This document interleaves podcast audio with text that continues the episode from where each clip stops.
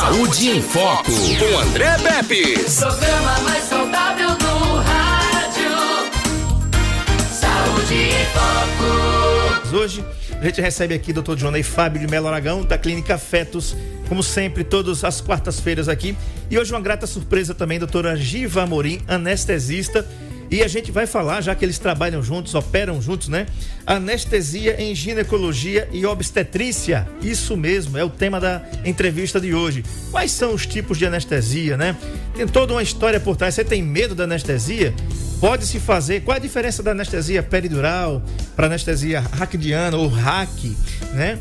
A paciente pode tomar anestesia geral, doutor? Enfim, tudo isso e muito mais um pouquinho a gente vai saber e você vai saber também aqui a gente é o seguinte, eu fiquei estudando, viu, doutor Johnny e doutora Giva, sobre isso, sobre esse tema de hoje, e fiquei pensando, até porque daqui a mais ou menos alguns dias eu vou me submeter a uma cirurgia, doutor Johnny sabe como eu sou, como eu sou muito, né?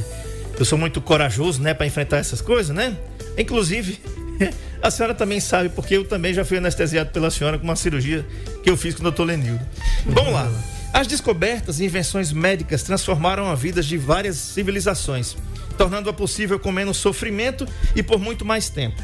Mas nada seria possível ou suportável se não fosse a descoberta de uma forma de vencer a dor. Desafio que sempre se impôs como objetivo para os estudiosos da ciência médica desde Hipócrates.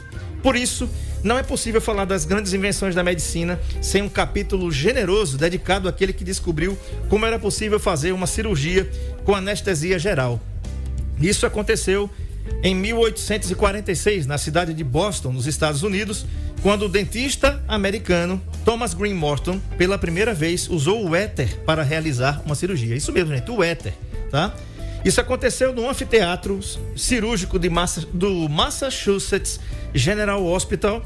E embora Morton fosse dentista, estava ali porque tinha idealizado um aparelho inalador de éter o artefato foi criado a partir de várias experiências de morto com o uso do éter inalado para realizar extrações dentárias sem dor.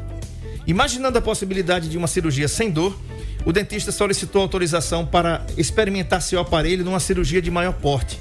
O paciente foi um jovem de 17 anos de nome Gilbert Abbott, que tinha um tumor no pescoço.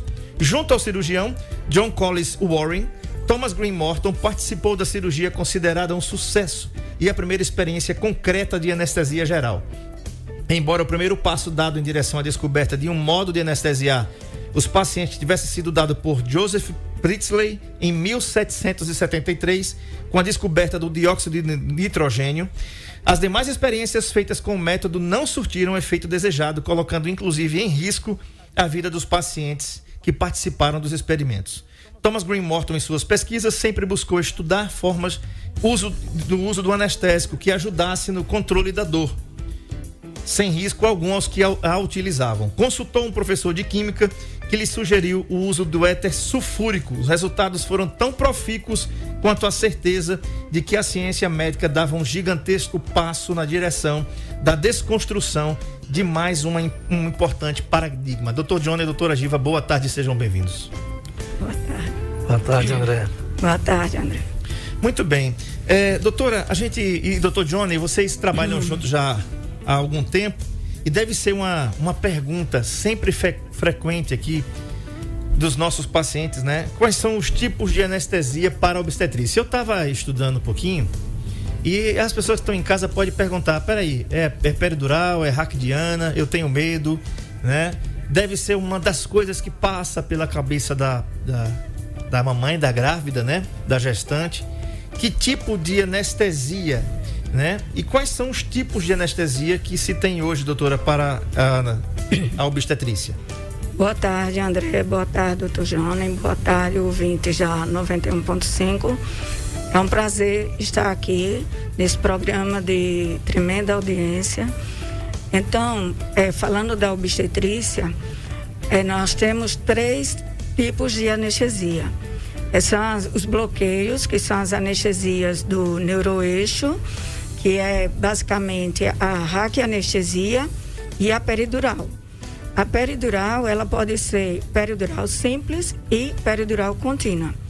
Peridural contínua é quando a gente coloca um catéter E através desse catéter, a gente pode, se precisar, injetar mais anestésico, que é muito comum para a gente, no caso da obstetrícia, fazer analgesia de parto, porque a analgesia de parto é uma cirurgia é mais prolongado, então necessita dessa peridural contínua.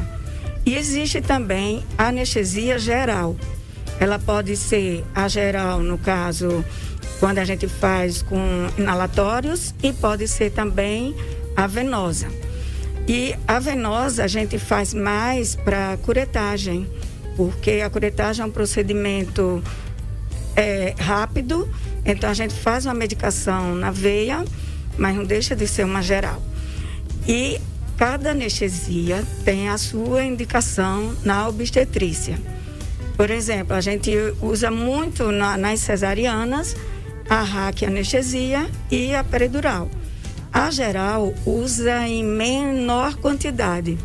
A indicação vai depender do paciente. Por exemplo, pacientes cardiopatas graves, eles necessitam de uma anestesia geral. Paciente que está hemodinamicamente instável, ou seja, com hipotensão, bradicardia, que são o caso dos sangramentos, é, eles, a gente faz uma anestesia geral. Então, o tipo de anestesia vai depender de cada caso. Uhum. 996398389 ou então você participa colocando sua pergunta aqui no nosso chat, no nosso canal NN Play, tá no YouTube. Então, o assunto é tipos de anestesia em obstetrícia. Doutor Johnny, geralmente, é, quanto tempo, em média, né? Porque não dá para precisar isso de forma muito pragmática, mas quanto tempo geralmente leva um parto normal e um parto cesariana? É, mais uma vez, boa tarde a todos os ouvintes e a todos que estão nos assistindo.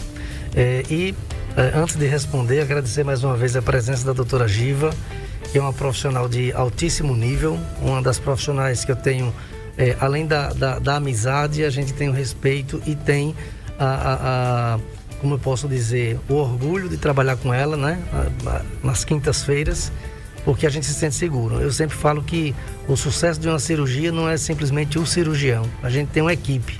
Tem o cirurgião, no caso da obstetrícia, o obstetra que faz os procedimentos, a anestesista, nós temos que ter o neonatologista para cuidar do bebê e todo o pessoal de apoio. Tá? E a gente se sente muito seguro aqui, eu pessoalmente posso falar isso com propriedade, porque a doutora Giva, a gente já trabalha bastante tempo e assim, é, como você falou, né, André, o medo que se tem da, da, de um procedimento cirúrgico e a gente transforma esse momento tenso, muitas vezes num, num clima mais agradável, né, até de brincadeira. A doutora Giva deixa as pacientes é, bem tranquilas. Isso é super importante no contexto final.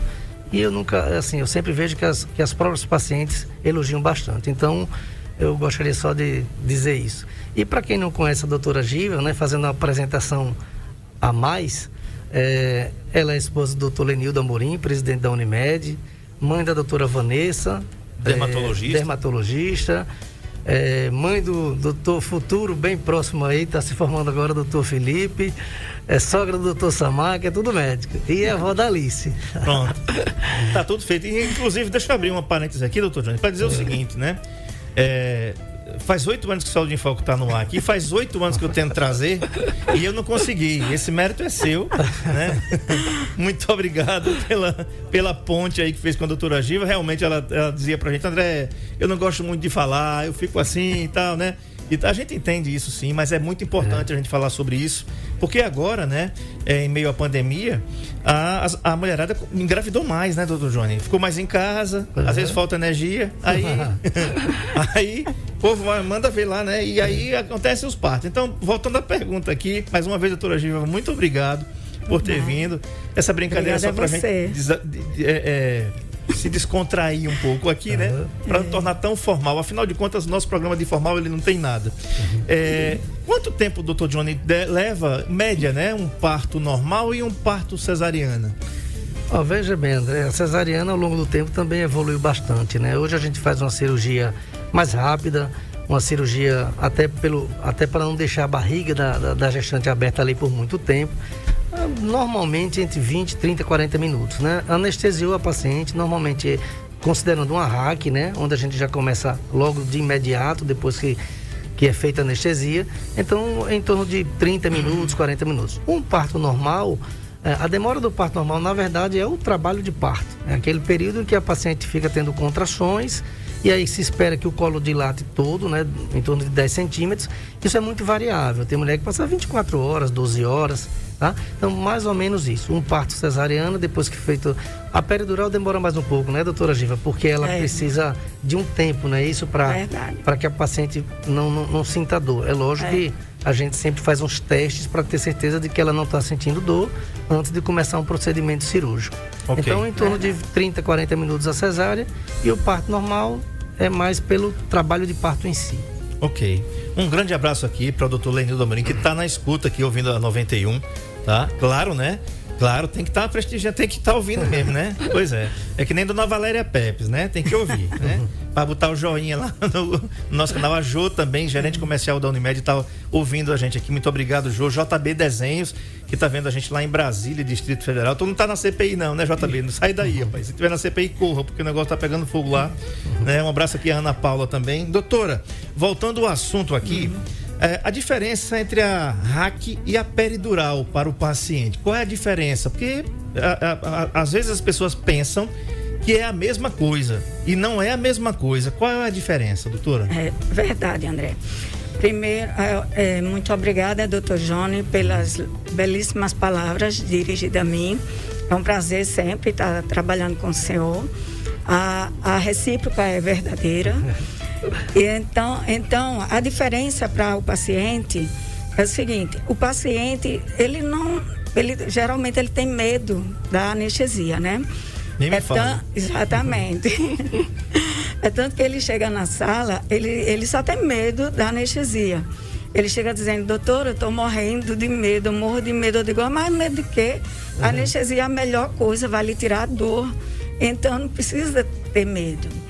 E quando, na, falando da obstetrícia, fica um pouco mais difícil porque a gente não pode sedar o paciente. Ou seja, tem que fazer anestesia nele com ele acordado. É diferente de uma cirurgia eletiva, uhum. como na ginecologia, em outros, que a gente faz o que se chama de pré-anestésico. Uhum. Daí a gente faz um bloqueio no paciente que ele, muitas vezes, quando termina, ele acha até que tomou uma anestesia geral, porque ele não sentiu nem a furadinha da, da agulha do botão anestésico que a gente faz. Uhum. Mas na obstetrícia, a gente não pode, porque qualquer medicação que cede à mãe, através do cordão umbilical da placenta, vai para o feto. E a gente quer um feto saudável, chorando. É isso o sonho do obstetra, do anestesista, da mãe, do pediatra. E também a gente não pode, além disso, a gente também não pode tirar as, aquela emoção da mãe de ver o, o bebê nascer o bebê chorar, que é, elas descrevem, e não só descreve como é verdadeiro, eu também sou mãe, é a melhor, a maior e melhor é, emoção da vida delas. Uhum. Então, a gente vai fazer a, a anestesia com ela acordada. Para a paciente, a, diferença entre a RAC e a peridural é, é porque na RAC anestesia, a gente faz um anestésico lá que o paciente fica é, do, do, da mama para baixo tudo dormente. Ele não sente absolutamente nada. Ele não só sente toque, não sente nada. É tanto que muitos pacientes, às vezes, ele só vê que o, o doutor cortou quando houve o choro do bebê, uhum. porque ele não sente. A peridural, ela é diferente. A peridural, ela sente toque, ela sente mexer, ela sente a mão do doutor, só não sente dor. E também, a, uma das diferenças também é o seguinte, quando a gente faz a raquianestesia, é fazendo e já pegando, já o paciente já fica logo dormente. Na peridural, como o doutor Johnny falou, tem que esperar mais um pouco, uns 10 a 15 minutos, para poder aquela anestesia chegar no nível ideal para cirurgia, que é a nível do mamilo, que a gente na anestesia chama de T4, Uhum. para que o paciente não venha a sentir dor nenhuma. Então a gente espera de 10 a 15 minutos, testa-se antes, tanto na RAC quanto na peridural a gente testa. Te- Testa, com- pode testar com agulhinha de insulina ou com algodão com álcool frio, né, para a paciente distinguir. A gente primeiro pega num, num local que não está anestesiado, por exemplo, o braço, e testa e depois vai até onde a gente deseja, que é a nível de T4, que é o mamilo, que é o nível ideal para fazer a cesariana. Daí a, a peridural, a paciente diz: Não, eu só sinto a mão da senhora, mas eu não sinto dor. E com a raquianestesia, nem isso ela sente. Ela não sente o toque, o tato, ela não sente nada. Na peridural, ela só sente o tato, mas não sente dor. Ok. É Um, um grande abraço aqui pro pessoal da equipe da Unimed Metropolitana do Agreste. Tá todo mundo aqui assistindo, viu? Que bacana, né? Muito Ah, obrigado aí. Grande abraço a todos vocês que fazem a Unimed aqui, um um dos nossos patrocinadores aqui do Saúde em Foco. Já faz um bom tempo, né, Jô? Essa parceria, esse namoro aqui já tá dando casamento, né? É, agora, doutora Gi, você, a senhora falou em medo, Hum. né?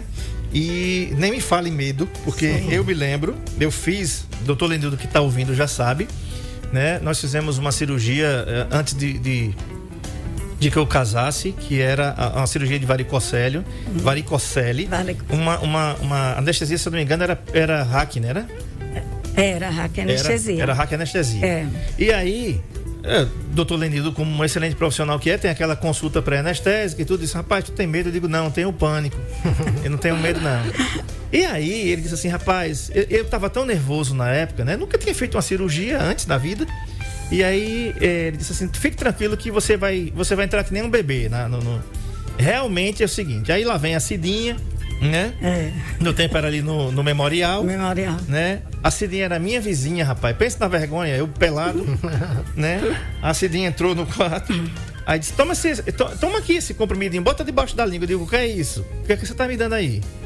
E só deu tempo de perguntar mesmo, né? Mas é, é- é usado um produto, doutora, que é um, eu não vou falar o nome aqui para ninguém estar comprando ou tentando comprar, que é o midazolam, substância ativa. É, um produto controlado que vocês podem usar Pode usar. é, para pacientes mais, vamos dizer assim, mais corajosos, como eu, né? Que tem muito medo, que fica ansioso, que pode dar um problema.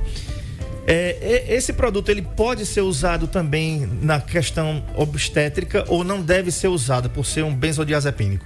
Não, André, ele não pode ser usado na obstetrícia. O paciente obstétrico, ele tem que estar acordado, porque qualquer a medicação que a gente faça vai para o bebê. Agora o que é que acontece? Nós não fazemos antes da anestesia qualquer medicação, tipo o midazolam, né? Que é um pré-anestésico. No caso das cirurgias eletivas, a gente faz comprimido. Mas na, na cirurgia faz o comprimido, né? Como você tomou. Mas na obstetrícia a gente não pode fazer. Agora, depois que o bebê sai, que a mãe tirou foto, curtiu aquele momento, tudo, aí a gente coloca a mãe para dormir. Porque aí o doutor termina a cirurgia, como ele falou, vai de 30 a 40 minutos até terminar o procedimento e aí ela fica mais tranquila, mas ela já viu seu bebê, ela já geralmente, não agora na, na época da pandemia, mas antes que o pai entra na sala, participa, tira foto e, e o bebê nasce tranquilo, chorando, que é o que todo mundo deseja. André, Sim. é uma coisa que eu queria comentar. É, muitas pacientes perguntam, doutor, e vai ser uma hack, vai ser uma peridural? Eu sempre falo que isso é uma decisão da anestesista, porque ela vai conversar com a paciente antes da cirurgia. Porque, por exemplo, só para a gente é, comentar, tem muitas pacientes que estão usando heparina, que estão usando AS, que são anticoagulantes.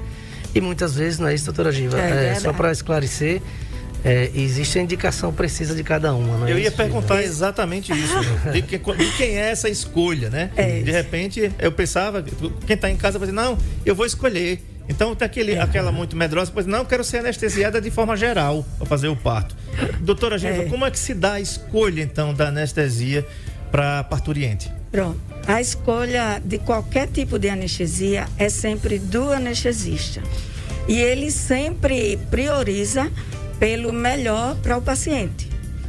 Entendeu? Então, quando o paciente, por exemplo, chega uma paciente, às vezes ela diz: Ah, eu queria uma peridural, mas eu tenho que ver o tipo da, da paciente. Por exemplo, uma paciente que tenha gemelar, ela está, ela normalmente ela está bem acima do peso e ela precisa ficar numa posição que a gente coloca do, de culto lateral esquerdo, que é do lado, e precisa juntar o joelho na, na barriga, o queixo no peito. Quer dizer, é uma posição desconfortável para ela. Sem contar que também, é, sem ser gemelar, às vezes as grandes obesas também, ela tem um peso bem acima do normal, então a posição não fica muito legal para você fazer uma peridural. Outra também que a gente costuma não fazer a peridural. Paciente em trabalho de parto eminente, que está com muitas contrações, contrações de três em três minutos. Jamais ela vai conseguir colaborar, não porque ela não queira, mas é porque as contrações estão vindo de instante a instante. E a peridural, por ela ser um, uma tecnicamente um pouco mais delicado, o paciente não pode mexer. Como ele não pode mexer, então o que, é que a gente faz? A gente não faz no paciente com trabalho de parto iminente, que ele esteja ali já, no- já quase que em período é, expulsivo, né? Com muita dor.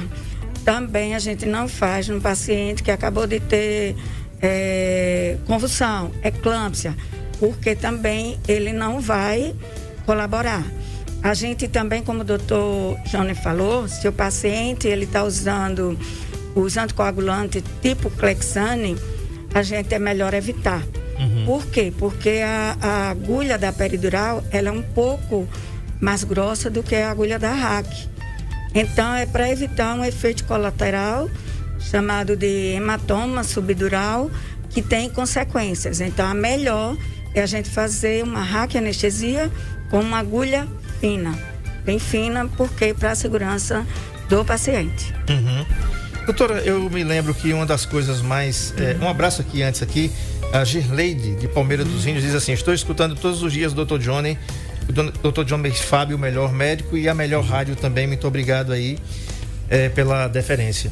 A Girleide de Palmeira dos Índios, um abraço. A Maria de Fátima também lá em Coruripe, que está ouvindo a gente, a dona Hilda no sítio Capim, o Luciano lá em São Sebastião, o Jaime em Penedo. Essa galera que sempre está ouvindo aqui o Saúde em Foco.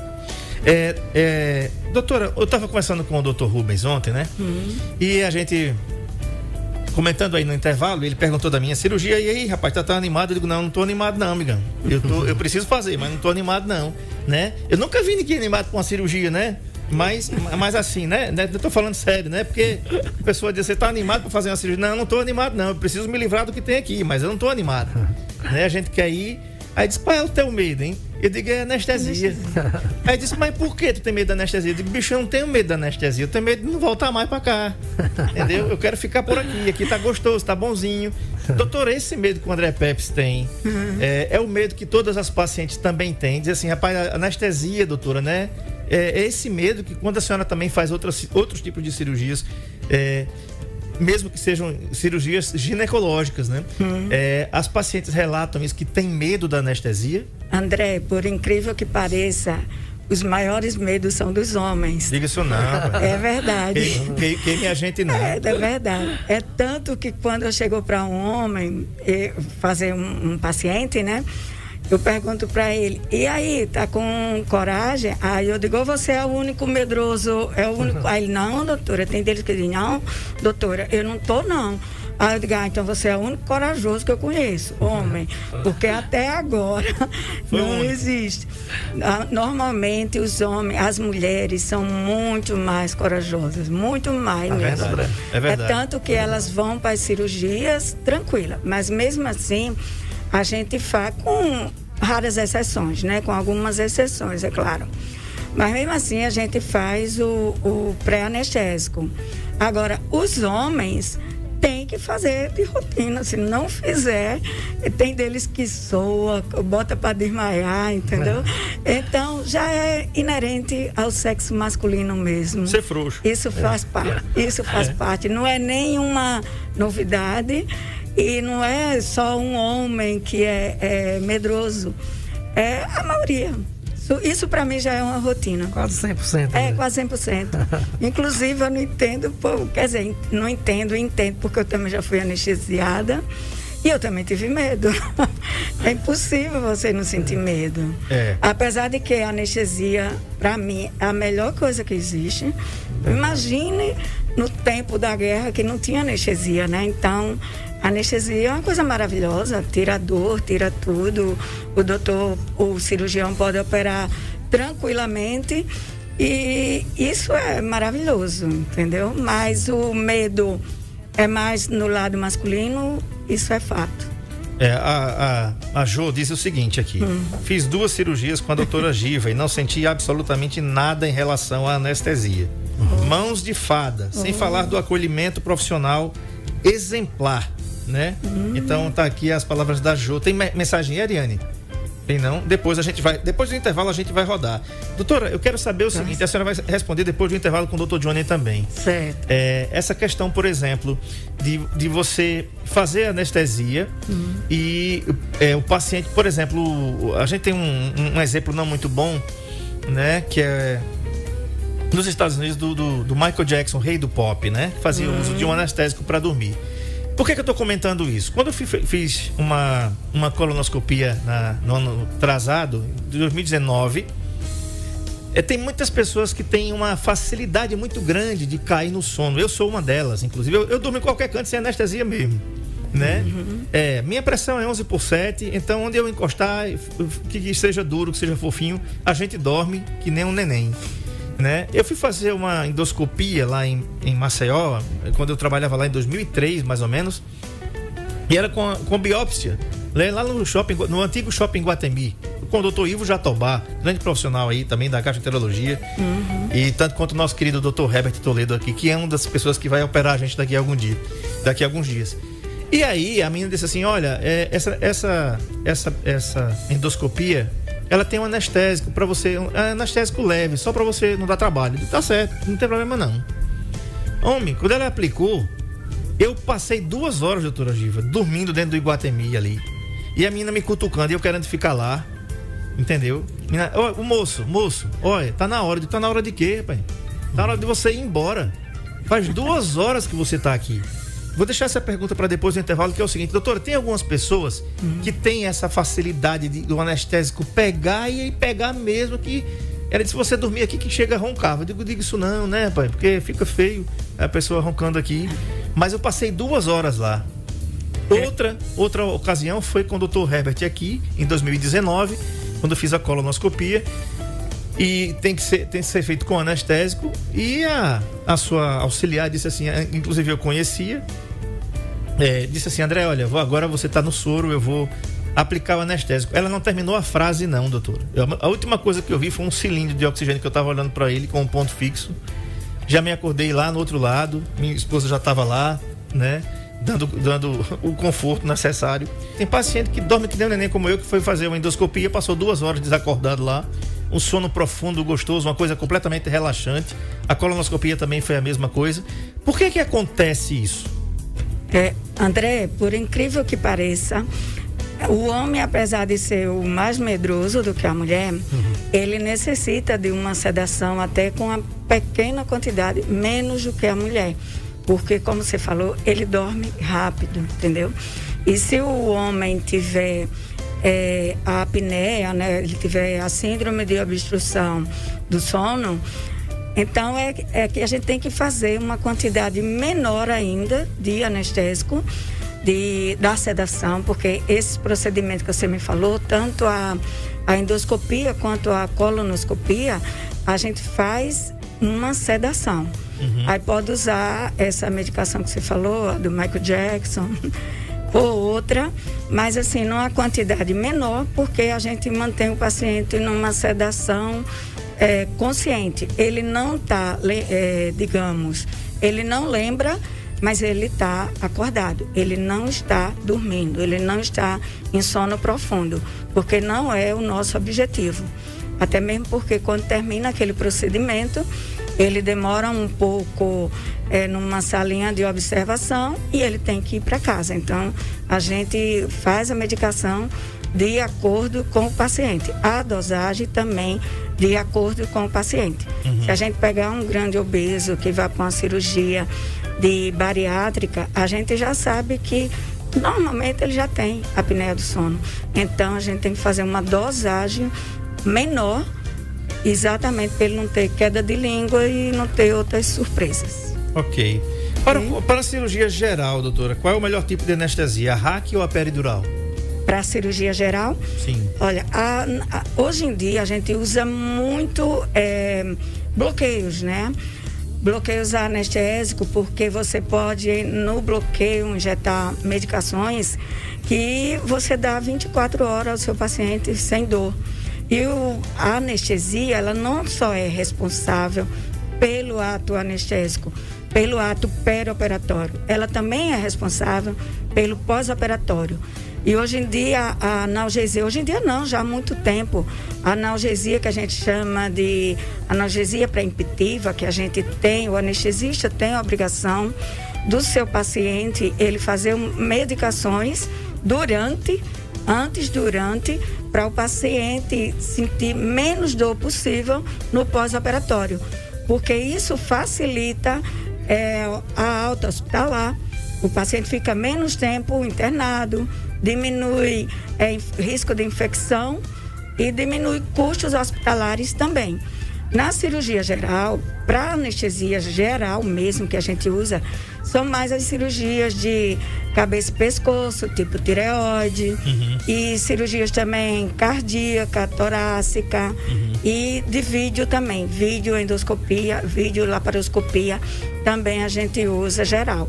E também pode usar nas cirurgias de, de abdômen, a gente pode usar bloqueios anestésicos do neuroeixo, que pode ser a raquianestesia, a peridural ou a peridural contínua, dependendo do, do tipo de cirurgia, e pode também associar com uma anestesia geral, que também é uma anestesia de boa qualidade, dependendo do tipo de cirurgia que, que o paciente for fazer. Ok. Doutor Johnny, quando a mãe de primeira viagem chega aqui na Fetos, né? Ela tá. Ela descobriu que fez o, o exame e tá grávida e vai ser acompanhada a primeira vez pelo Dr. Johnny. Né? Chega lá, vai nove meses ali fazendo as suas, as suas avaliações, enfim, decidindo é, o tipo do parto. É uma pergunta até interessante. Como é que se define o tipo do parto? Quando a, a parturiente chega lá e diz assim, doutor, eu quero cesariana como é que fica isso na sua cabeça? Ou você aconselha sempre a ter o parto normal? E tem aquela coisa de passagem e, e não, ou não tem passagem. Parece que a gente está no aeroporto que não tem passagem, uhum. tem passagem, né? Mas como é que é feita essa escolha? E outra coisa, quando, por exemplo, quando a paciente, ninguém sabe que horas o neném vai nascer, né? Então o neném, a mulher entra em trabalho de parto ali, de repente estoura a bolsa. É, você dá uma ligada para a doutora Giva e diz, doutora, olha, tá na hora, vamos embora, né? E a, e a paciente chega lá, onde você opera lá, no hospital regional, enfim. E o que é que acontece nesse momento? A anestesista, ela vai ali, entra com você no centro cirúrgico, faz a, a, a sua parte, faz a anestesia e fica lá ou ela pega, veste a canga e vai pra praia e tá tudo certo? É, ótima pergunta, André. Veja bem, primeiramente eu sempre tenho isso como um, um aprendizado que eu tive com meus professores e assim, o tipo de parto, é, estando tudo normal, a gente dá esse direito e elas têm direito de escolher. Então, quando a paciente chega e diz que já quer uma cesárea, obviamente cesárea não pode ser banalizada, é uma cirurgia que pode ter também ter complicações como outras. É lógico que a coisa evolui de tal forma que hoje, graças a Deus, nós temos pouquíssimos casos de complicação, porque existe todo um cuidado, inclusive até da, da parte da anestesia, uhum. né? Porque depois colocam medicamentos para que o útero fique contraído, isso é super importante. Então o que acontece? É, o que eu vejo hoje que a gente precisa ter bem claro para as pacientes olha, está tudo bem com o seu bebê, a decisão é sua. Ela tem o direito de escolher. Obviamente que se a gente avalia, por exemplo, que o bebê está transverso, por exemplo, eu tenho a obrigação de dizer, olha, não tem como ser normal.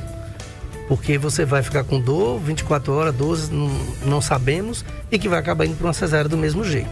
Então o que eu vejo é assim, o que a gente não pode, não deve jamais, é uma questão ética, é inventar diagnóstico para operar. Uhum. Porque, obviamente, uma cesariana, você com hora marcada, com tudo, isso é mais cômodo, sem dúvida. Entendi. Então é jogo aberto, não tem isso, tá?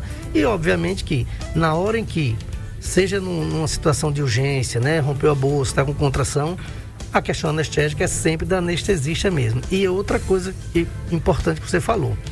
É, anestesista não é meramente fazer o procedimento. Então eu sempre falo isso e por isso que a gente tem essa amizade com a doutora Gívia, porque ela, ela, ela cuida da paciente ali ela fica preocupada, ela quer saber da paciente. Então, assim, o contexto geral é: fez o parto, deu tudo certo, foi, teve alta, tá tudo bem, ótimo. Então isso é o que é o que conta. Eu já liguei várias vezes para a doutora Giva, doutora Giva, aquela paciente está reclamando de uma dorzinha de cabeça, tal, tal. E ela se prontifica, orienta. Então eu acho que isso é o contexto da, da de uma equipe. É um trabalhar para somar, né?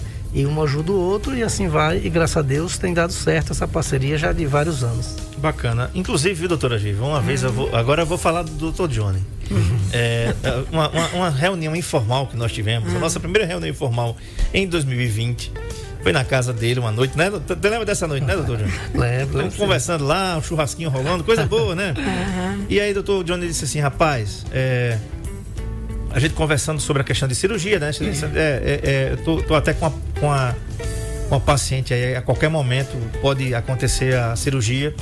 Disse assim, rapaz, é impressionante a pontualidade da doutora Gil. Disse, se, se eu marcar com ela 6 horas da manhã no regional, 10 para as 6 ela tá lá. É Lembra disso, é. Johnny? É, lembro. E a gente tava conversando e disse, rapaz, isso é de família, porque o doutor Lenildo, quando foi me operar, essa, essa cirurgia aí de varicocele, eu, se eu não me engano, fui, fui era 18 horas para eu estar no quarto já pronto. Né? Porque 18 horas era a cirurgia. 18 horas eu estava no centro cirúrgico, meu amigo. Entendeu? Isso é respeito ao paciente também, né? E tudo. E confirma ainda mais o profissionalismo de uma classe que a, às vezes é tão massacrada nesse país, né? Que deveria, na minha opinião, ser mais valorizada como tantas outras que deveriam ser valorizadas também. Doutora, quais são as vantagens e desvantagens da, da anestesia raque peridural? Bom, para o paciente, André, uma das vantagens da peridural é que ele, ele não sente aquele peso todo no corpo, né? No caso da mama para baixo, ele sente o corpo mais leve. Ele chega a mexer até as pernas, né? Às vezes ele sente, ele sente mexer as pernas e também a recuperação para ele no quarto é um pouco mais rápida. Ele, quando, por exemplo, se uma paciente ganhar neném, fizer uma cesariana meio-dia, quando for à noite, ela já está sentada, comendo, tranquila, vai até o banheiro, se for o caso, porque a recuperação dela é, ela é melhor. Nesse caso, né? No, no caso assim do, do, do paciente, ele sente mais confortável entendeu? Uhum. A raquianestesia, um pouquinho da desvantagem é esse peso que o paciente é, sente, né? Uhum. Ele sente no corpo, então é, diminui. Tem gente que fica um pouco nervoso, não no caso da, da, de, da cesárea, que depois a gente coloca para dormir, ele não sente. Mas chega, às vezes chega a incomodar esse peso, entendeu? Uhum. Seria uma das desvantagens. E uma das desvantagens também, que não é muito frequente, é raro, que não existe na peridural, existe na raquianestesia, é a chamada é, cefaleia pós-rac, que a peridural não tem. E a raquianestesia pode acontecer, uhum. principalmente no jovem, paciente jovem, principalmente em obstetrícia. Uhum. O idoso não tem. Se acontecer isso, doutora, faz o quê? Essa, essa... Aí tem o tratamento que pode ser clínico, com medicamentos e hidratação que pode ser tanto oral como no soro. E também existe um outro tratamento quando a primeira conduta é tratamento clínico, né? Uhum. Segundo, depois vai ser o, o, tamponamento peridural, que a gente chama de blood patch, que é, no caso, um procedimento como se fosse uma peridural, só que a gente tira o sangue autólogo do paciente e coloca no espaço peridural. Uhum. Mas essa, é, digamos, seria o tratamento de eleição, mas não é a primeira opção. A primeira opção é o tratamento clínico. E é como eu falei, não é todo mundo que vai tomar hack anestesia que vai ter isso. São um ou outro. Geralmente, mais frequente, o paciente que já tem é, tendência a ter, por exemplo, o paciente tem enxaqueca. Então, o paciente tem enxaqueca, ele já tem uma tendência maior. O jovem, é, enxaqueca, na paciente da obstetrícia, mas assim mesmo a incidência não é, não é grande, porque hoje em dia, na raquianestesia, a gente usa uma agulha bem fina, exatamente já para diminuir essa incidência. Uhum. É, eu lembro de, disso aí, eu tive isso aí na minha cirurgia. Eu estava em Paulo Afonso, voltando para é, Alagoas, para trabalho. Liguei para o doutor Lenildo no meio da ponte, estava com uma dor de cabeça horrível. Mas quer saber como é que passou rápido? Eu vou te contar. Doutor Lenildo disse que precisava fazer isso aí. Ele disse: Olha, tu faz, tu faz o seguinte, tu vai pro hotel. Tá indo pra onde? Eu digo: Eu tô indo dormir, cara, que meu juiz tá explodindo aqui. Ele disse: Faz o seguinte, vai pro hotel. Eu digo: Vou escurecer tudo, apagar a luz, ligar o ar-condicionado. E foi o que eu fiz.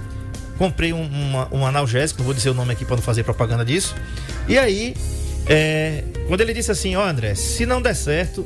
Eu digo, se não der certo. Aí quando o cara diz assim, se não der certo, fica aquelas reticências, né? Quando fica aquelas reticências, a cabeça do homem já começa a maquinar o mal.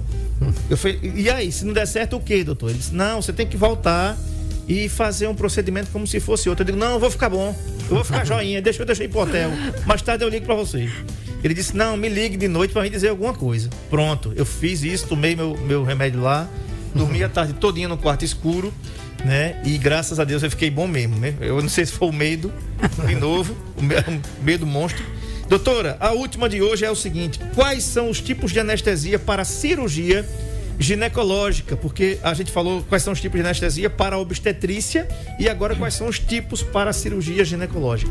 André, as, as, as tipos de anestesia para a cirurgia ginecológica, como são cirurgias do abdômen para baixo, são todos os bloqueios do neuroeixo.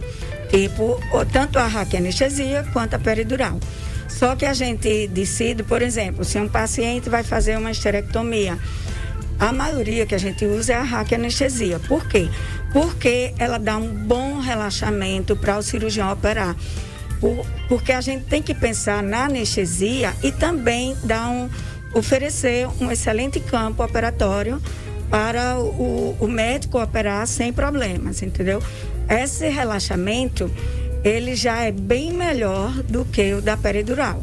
Mas se o paciente tem um útero muito grande, que digamos vá passar daquele tempo, a gente pode fazer a peridural contínua, que é colocar um catéter, e com esse catéter, se depois passar do, do tempo, a gente pode injetar injetando o anestésico por aquele catéter. Ok. E se for uma, um períneo, a coperinoplastia, a gente faz também uma raquianestesia e, e a gente vai fazendo, porque com a raquianestesia, ela é uma anestesia muito boa. Ela tanto dá um relaxamento bom para a cirurgia, quanto também você pode titular o nível da anestesia. Pode chegar até uma, o paciente ficar anestesiado até mais alto, tipo T4, que como eu falei, que é a nível do mamilo, quanto mais baixo. A gente pode titular de acordo com o tipo da cirurgia. Tá. E agora sim, agora a última, doutor Johnny, que é, é preciso ser feita, é a, a questão da consulta pré-anestésica. Doutor, nesse caso do parto, porque às vezes o, o- às vezes não, na maioria das vezes o parto não é eletivo, né? O parto às vezes é não programado, no horário que aí você não tem como, a não ser que seja uma cesárea, que seja marcada com horário e tudo. Nesses casos que é marcado com horário, existe a consulta pré-anestésica. E no parto normal existe a consulta pré-anestésica também, doutor Johnny e doutora Giva. E qual é a importância dessa consulta pré-anestésica? Responde. É, eu vou começar e aí você complementa, tá bom, Ok. Gil? Olha só, na verdade, na prática, a gente avalia aquela gestante os nove meses e aí a gente faz os exames. Na prática da obstetrícia, normalmente a gente não faz, mas é, é, cirurgias ginecológicas e outras cirurgias, eu acredito sim que deve ser feito porque é uma preparação, é preciso saber o quadro, ou seja, o cirurgião ele tem que ter segurança daquela cirurgia. Saber as condições clínicas do paciente, pressão, exames laboratoriais, para que ele possa, é, muitas vezes até, de repente, esperar, um, esse não é o momento adequado para fazer essa cirurgia, vamos fazer em outro momento. Enfim, ele precisa ter segurança para que a cirurgia transcorra da melhor forma possível e o paciente saia bem. Acho que é isso, né, doutora? É isso aí, João. A consulta pré-anestésica é muito importante e ela também está indicada. A SBA indica a consulta pré-anestésica.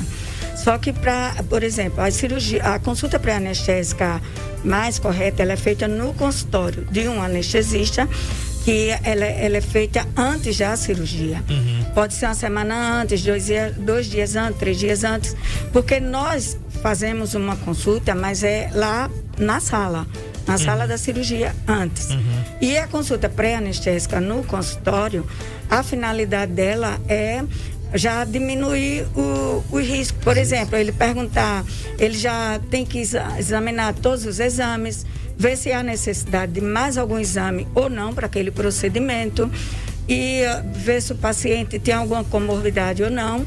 Com isso, ele diminui com que as cirurgias sejam suspensas no dia da cirurgia, principalmente as cirurgias grandes que precisa de um tipo de, de exame é, mais. Então, a, o anestesista ele já vê isso com antecedência. Ok. Muito obrigado pela concessão da entrevista, doutor Johnny Fábio, atende aqui na Clínica Fetos, na Avenida Deputada Ceci Cunha, 64, o telefone é 3530 1205. 3530-1205, Clínica Fetos, aqui na Avenida Deputada Ceci Cunha. Doutora Giva, depois de oito anos, muito obrigado pela Obrigada a você. Agora eu vou pegar no seu pé para você vir mais vezes. Já sabe como é, né? Olha, é, é, tá vendo aí? É melhor do que anestesia um negócio desse. É melhor. Né? É, tá vendo aí? É tranquilo mais demais. Tranquilo. Né? É a primeira vez que a doutora Vanessa Amorim esteve aqui com a gente, né? A primeira entrevista Sim. que ela fez na vida, ela veio aqui tremendo.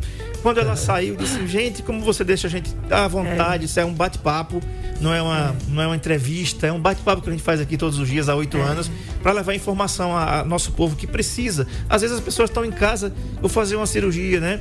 É, sou frouxo como o André Pepes. O que é que eu faço, doutora? Né? A doutora vai lá e conforta, fala como deve ser feito, né? Fala o que a gente deve fazer. Enfim, doutora Giva, muito obrigado. Deus abençoe a senhora, a sua família. A família, uma família grande de médicos e profissionais é. bacanas. A netinha linda que linda. tem. Alice, né? Alice. Alice, aí, doutor é. Samai, que é a doutora é. Vanessa, doutor Lenildo. Eu tenho, inclusive daqui a pouco estou com você, doutor Lenildo. Daqui a pouco estou chegando aí no consultório. É. Fazer minha consulta de rotina aí com o doutor Lenildo Amorim. Um grande abraço. Doutor Johnny, muito obrigado por mais uma vez é, proporcionar esse momento bacana aqui para o Saúde em Foco. E doutora Giva, muito obrigado também. As suas considerações finais. Eu que agradeço, agradeço a audiência, agradeço também as mensagens. O meu marido está assistindo, que eu nem avisei a ele hoje. Não avisei a ninguém. Obrigada, Ju, também pela mensagem, por tudo. Agradeço a todos e a você, Andréia, doutor Johnny também, que fez o convite. Muito obrigada. Valeu, Johnny, é com você. Valeu. É, obrigado a todos, né? E mais uma vez a doutora Gívia, porque a gente está aqui todas as quartas-feiras e precisava falar sobre anestesia, né? Com certeza. É, ginecologia obstetrícia, aliás, é, a área cirúrgica não vive sem anestesia. Então, acho que é importante para que as pessoas conheçam um pouco mais, sabe? E perca esse medo aí do André, né? Porque, na verdade, o medo existe, mas não tem muito bicho sete cabeças, né, doutora Giva? Hoje, a segurança é, da anestesia, é, a evolução da, da, das técnicas, das substâncias que se usam. Então, assim, a gente vê isso no dia a dia, né, Giva? Veio. Bom, obrigado a todos. O programa mais